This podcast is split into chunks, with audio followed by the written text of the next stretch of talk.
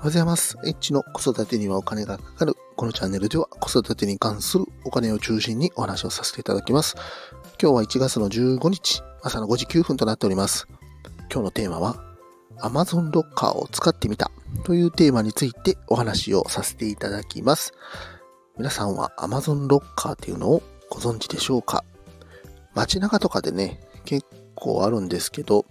青い、えーと、ロッカーですね。Amazon のロッカーなんですけども、まあもちろんね、今までは使ったことがなくてですね、えー、使う必要もね、特になかったです。まああの、マンション住んでますんで、宅配ボックスもありますので、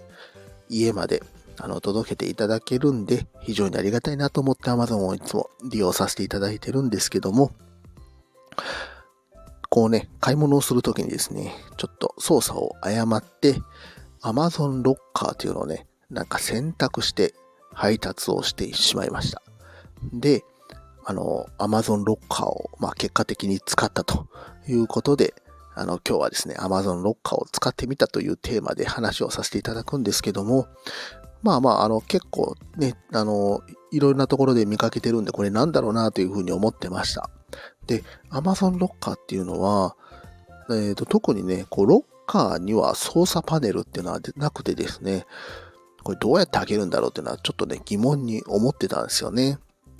で、まあ、簡単に言うと、あの、Bluetooth でですね、アプリで操作をして、で、商品を受け取るっていうのをピッて押すと、まあ、ロッカーが開くというような仕組みになっておりましてですね、あの、結構ですね、これびっくりしました。もちろんですね、あのー、ちょっとね、まあ、デメリット的なところもありまして、まあ、大きさもね、あの、限られてたりとか、重さも当然限られてたりとかですね。あと、あの、配達してから3日以内に取りに行かないといけないというような、まあ、いろんなね、決まりはあったりはするんですけども、まあね、例えば家族に見られたくないものを頼むとか、そうですね、職場の近くとかでね、あの、どうしてもね、こう、ロッカーに、えー、職場に持っていかないといけないものがあるとかいうのがあればね、まあ、職場にね、正直 Amazon 頼むのもね、まあ、中には頼んでる方もいらっしゃるかもしれないですけども、まあ、ちょっとやらしいなとかね、まあ、もしね、そういうのがあれば、まあそういうね、あの Amazon ロッカーっていうのは使ってもいいんじゃないかなと。まあ、あともちろんですけども、えっ、ー、と、まあ、戸建ての方とかで不在が多いとか、まあ、そんな感じですよね。